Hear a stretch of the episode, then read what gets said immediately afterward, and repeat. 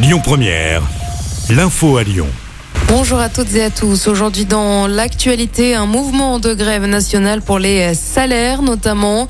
Plusieurs euh, professions ont défilé aujourd'hui, notamment les transports, l'énergie ou encore la fonction publique. C'est une grève interprofessionnelle.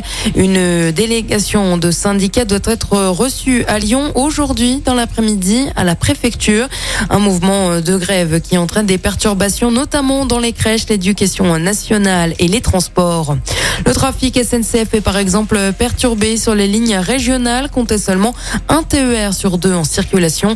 En revanche, le trafic des TGV est quasi normal. Les secteurs de l'énergie et de la santé sont également concernés par cette grève. Ce mouvement de contestation avait débuté avec le blocage des raffineries de Total Energy. La grève entre dans sa quatrième semaine. Toujours trois stations sur dix sont touchées en France malgré des réquisitions décidées par le gouvernement, notamment au dépôt de Fézin. Les réquisitions vont confirmer, a affirmé Olivier Véran, porte-parole du gouvernement. La campagne de vaccination contre la grippe débute aujourd'hui. 12 millions de personnes sont invitées à se faire vacciner. Les plus de 65 ans, les personnes avec des maladies chroniques, les femmes enceintes, le personnel de santé sont notamment concernés. Dans l'actualité également, ce meurtre hier soir à Lyon, un homme de 70 ans a été tué à l'arme blanche à son domicile. Il résidait rue Joliot-Curie dans le 5e arrondissement de Lyon. Le principal suspect serait le fils de la victime âgé d'une cinquantaine d'années. Il aurait agi dans le contexte de violence conjugale dont sa mère était victime. Il a été interpellé. Hier aux alentours de 18h30, le corps sans vie d'un centenaire a été retrouvé rue Capitaine Ferber par un riverain. Selon le progrès, il aurait fait une chute de son balcon situé au deuxième étage.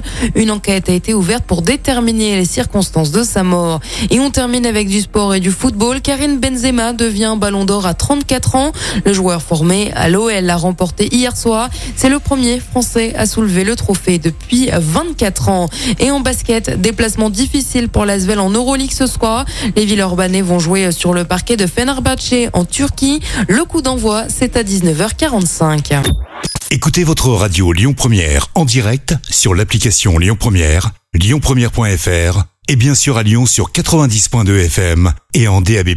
Lyon Première